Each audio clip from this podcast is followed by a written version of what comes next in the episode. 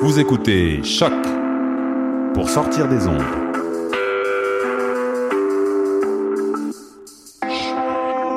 Podcast, musique, découverte. Sur choc.ca. La musique au rendez-vous.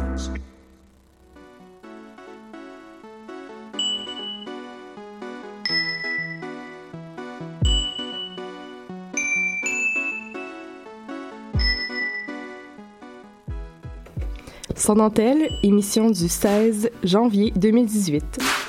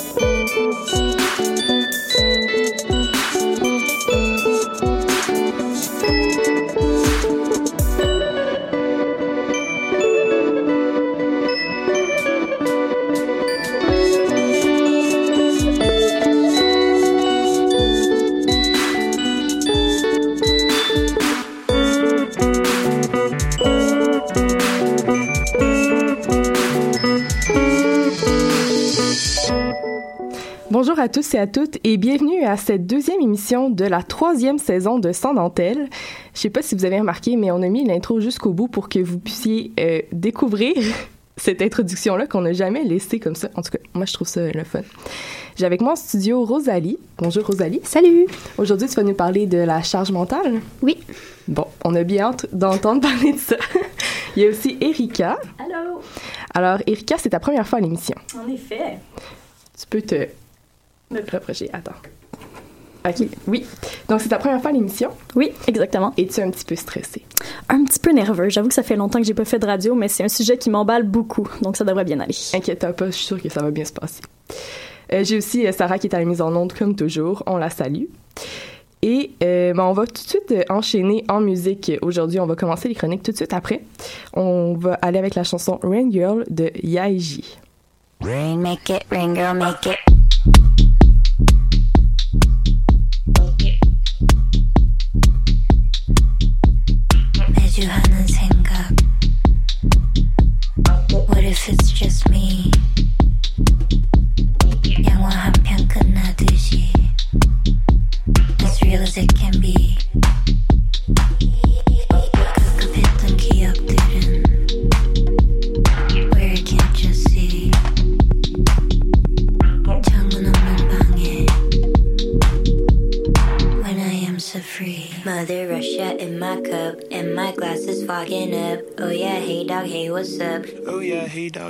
Up? When the sweaty walls are banging I don't fuck with family planning Make it rain, girl, make it rain Make it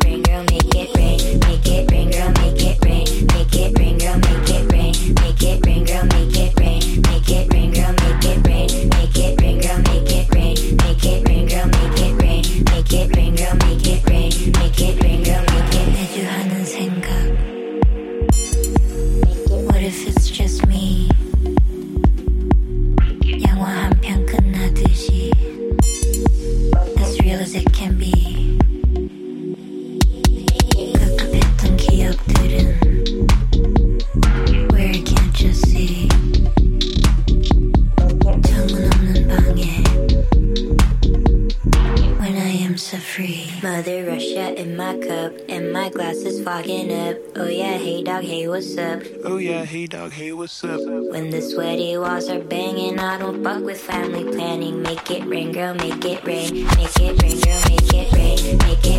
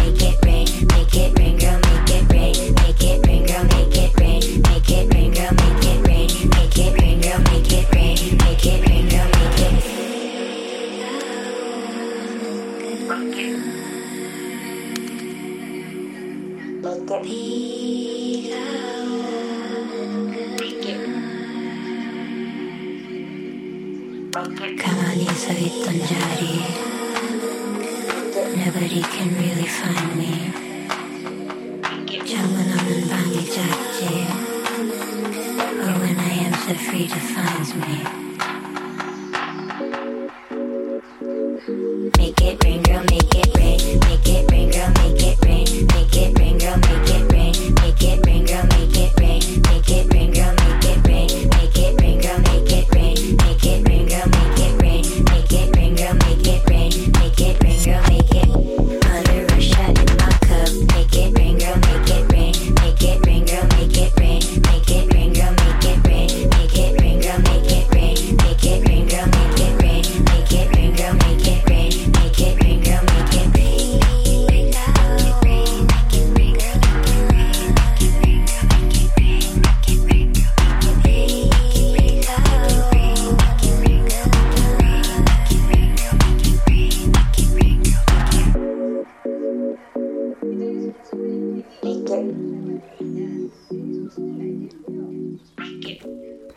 Donc, c'était la chanson Rain Girl de Yaeji, qui est toute nouvelle au palmarès Choc. Si vous voulez aller l'écouter, vous pouvez aller sur le site de Choc. Donc, euh, Rosalie, aujourd'hui, tu voulais nous parler de la charge mentale. On- On en a souvent entendu parler, comme c'est pas un mot qui, qui est nouveau à nos oreilles. En tout cas, le mien non, là, mais je suis sûre que, je suis sûre que vous avez déjà entendu parler du mot charge mentale. Puis en résumé, c'est le fait d'avoir en permanence dans un coin de la tête la, pré- la préoccupation des tâches domestiques et éducatives, même dans des moments où on n'est on pas dans leur exécution. C'est comme toujours d'avoir un petit fond de comme ah c'est vrai il y a ça à faire. Puis, en quoi cette, charge mentale là s'articule autour de la vie des femmes en particulier? Oui, donc euh, premièrement, c'est quelque chose qui est omniprésent dans la vie de beaucoup de femmes à différents degrés. Euh, je crois que c'est le genre de concept qui nous passe souvent par-dessus la tête à cause de la routine et des habitudes. Euh, la charge mentale, c'est pas seulement du travail invisible, c'est également du travail qui est attendu et non récompensé.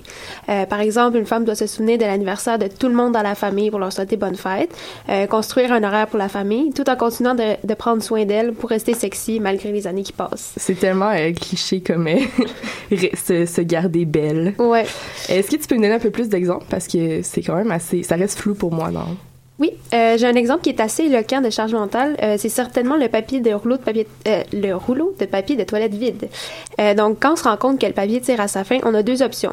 Soit on peut en mettre un nouveau, ou simplement se dire que la prochaine personne va le faire à notre place.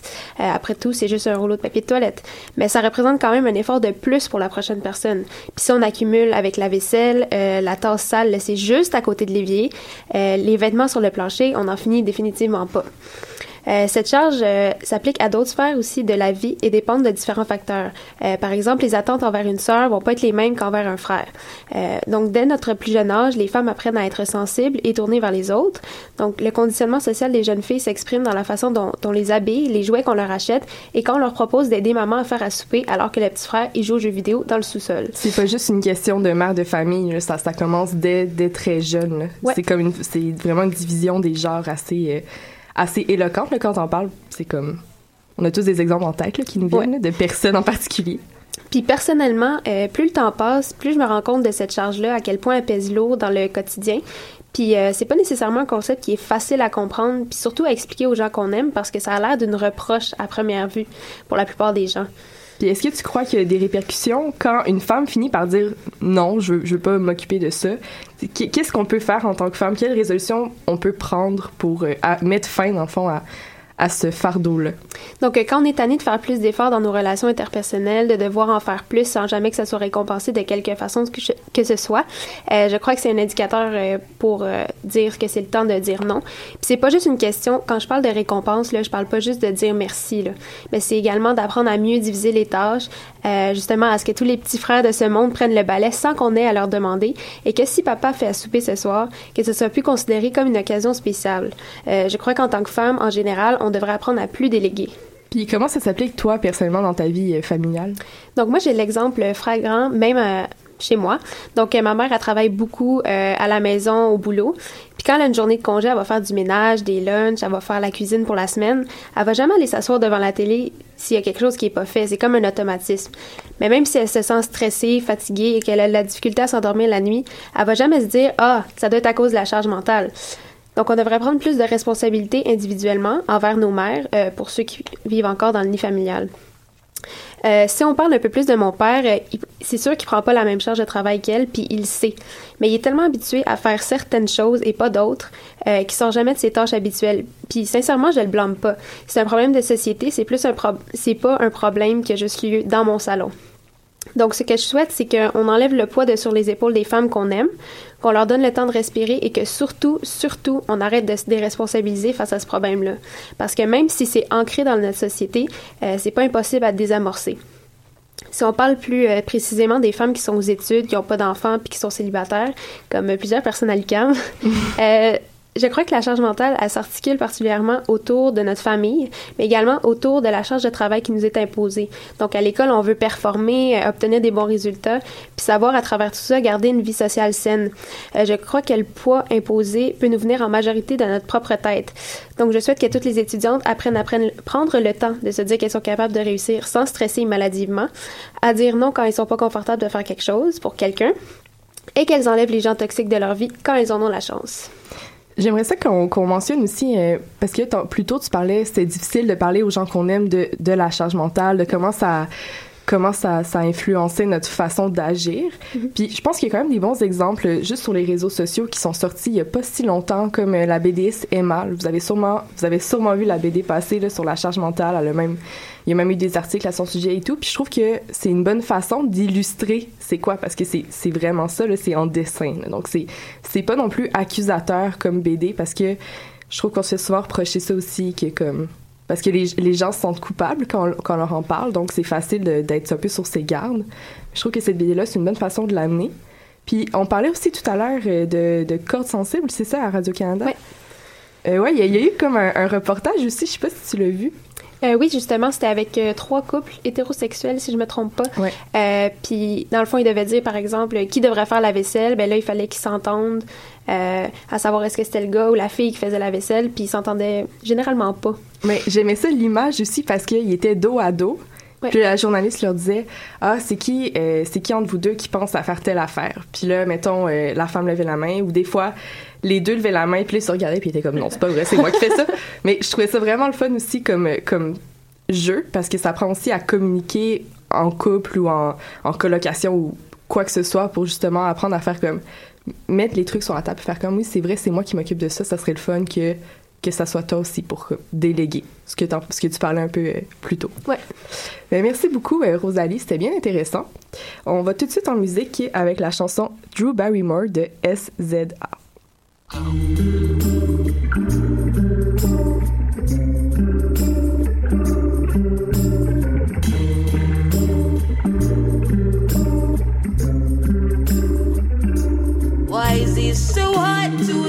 The party is over?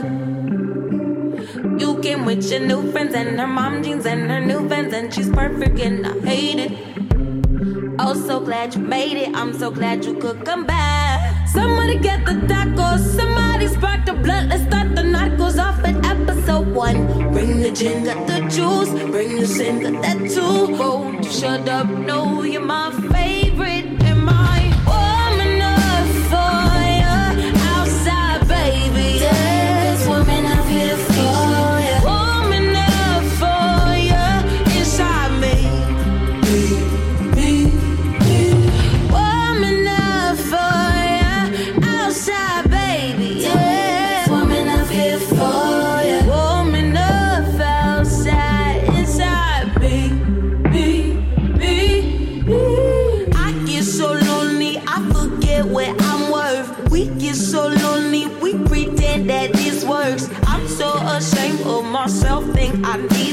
need therapy. I'm sorry, I'm not more attractive. I'm sorry, I'm not more ladylike. I'm sorry, I don't shave my legs at night. I'm sorry, I'm not your baby mama. I'm sorry, you got karma coming to you. Collect your soul, get it right.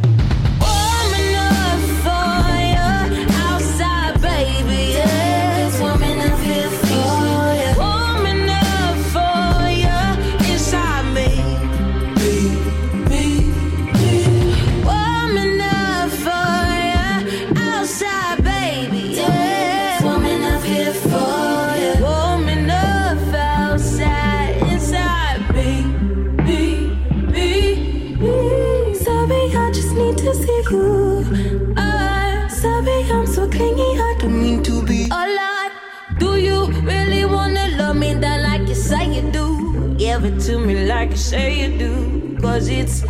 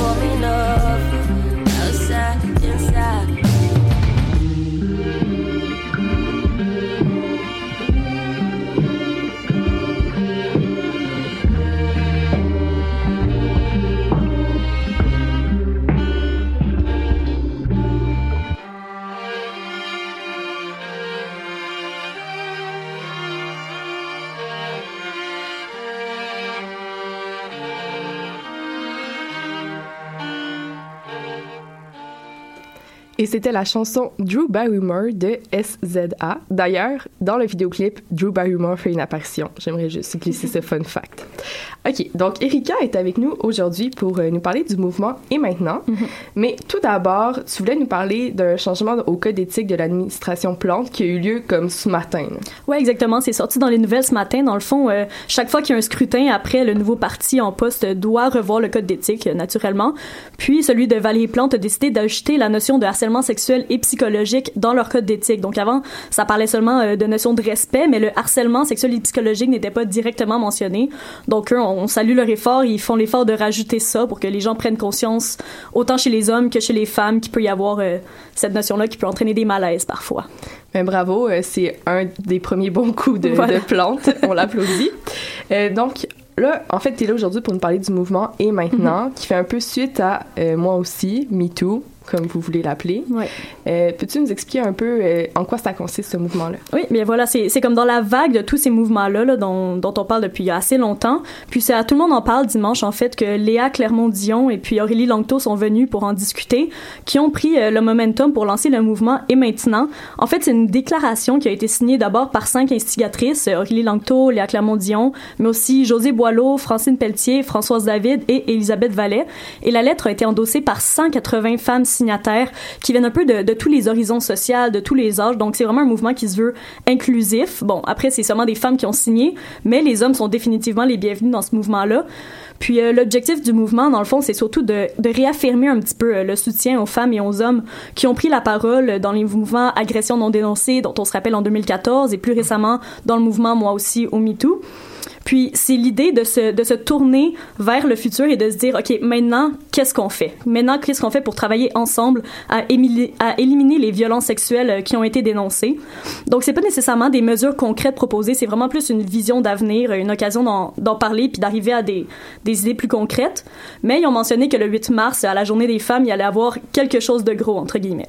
Suspense. Suspense, définitivement. Est-ce que ce, là, tu parlais de ce ensemble, là, ensemble, fais- euh, créons un changement et tout. Est-ce que ça, elles incluent aussi les hommes dans ce- cet ensemble-là? Parce que c'est aussi important de, je pense, d'inclure tout le monde. Oui, c'est très important. Puis justement, euh, Françoise David, une des principales signataires instigatrices, a donné une entrevue ensuite à Gravel le matin où est-ce qu'elle a soutenu qu'il faut vraiment réfléchir ensemble. Et ça, ça se fait avec les hommes, que la majorité des hommes, en fait, vont être des alliés vraiment dans le mouvement féministe, que autant les hommes que les femmes, en général, on cherche à entretenir des rapports qui soient respectueux, des rapports riches, plaisants. Donc, on cherche pas à être dans la domination, pas volontairement en tout cas.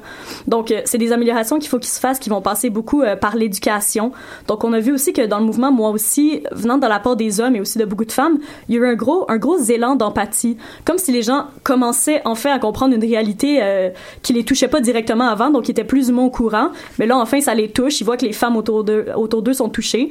Puis là, c'est ça. C'est l'idée de qu'est-ce qu'on fait maintenant. On, on en a beaucoup parlé, on a dénoncé, on a débattu en tant que société.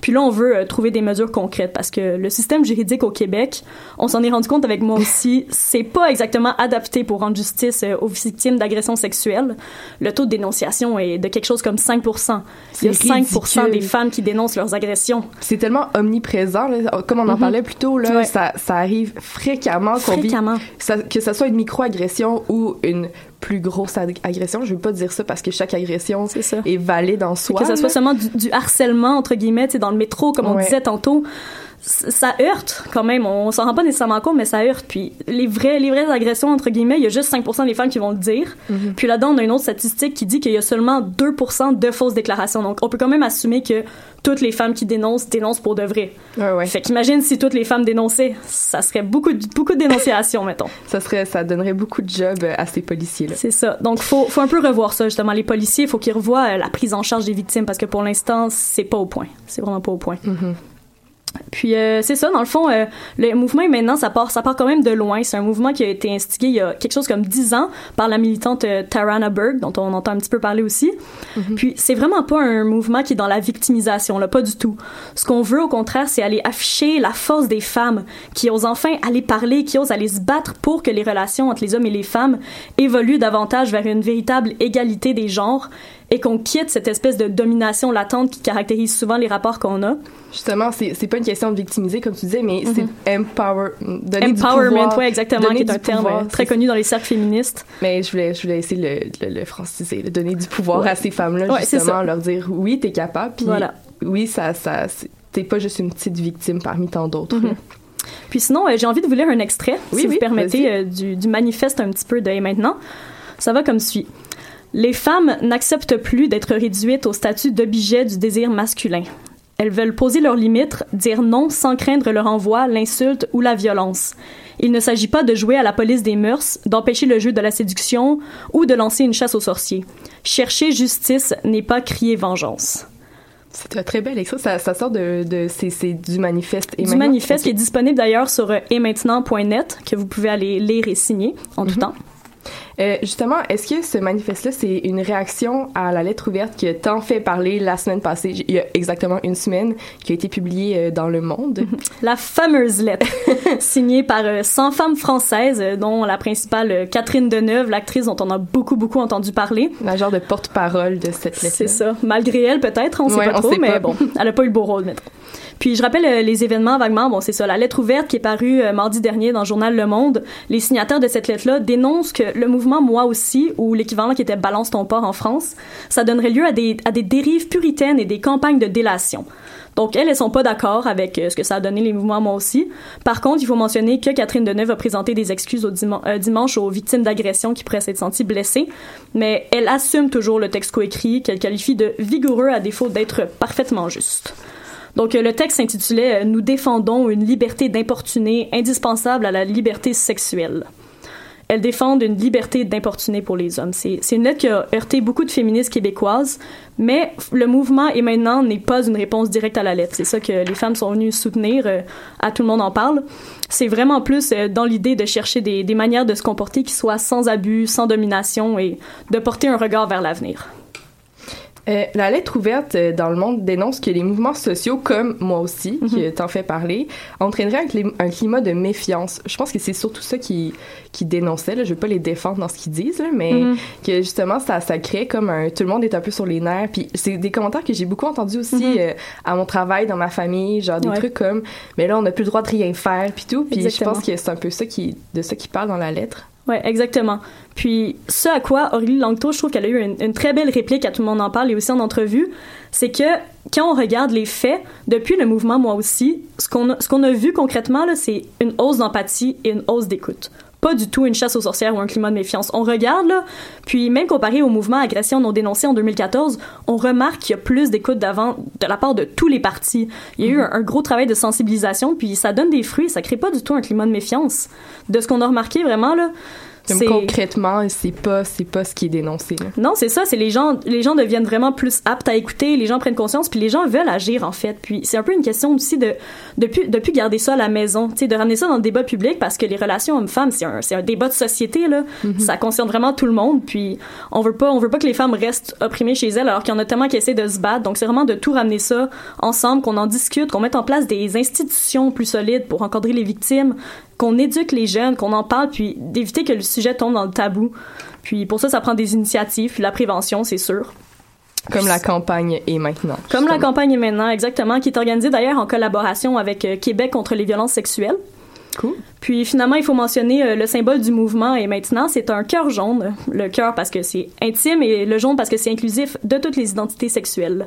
D'ailleurs, c'est où, est- où est-ce qu'on peut aller voir- lire cette... euh, Tu nous l'as dit tantôt, mais est-ce que tu peux nous le rappeler? Oui, certainement. Pour lire et signer la déclaration, vous pouvez aller voir au et maintenant.net.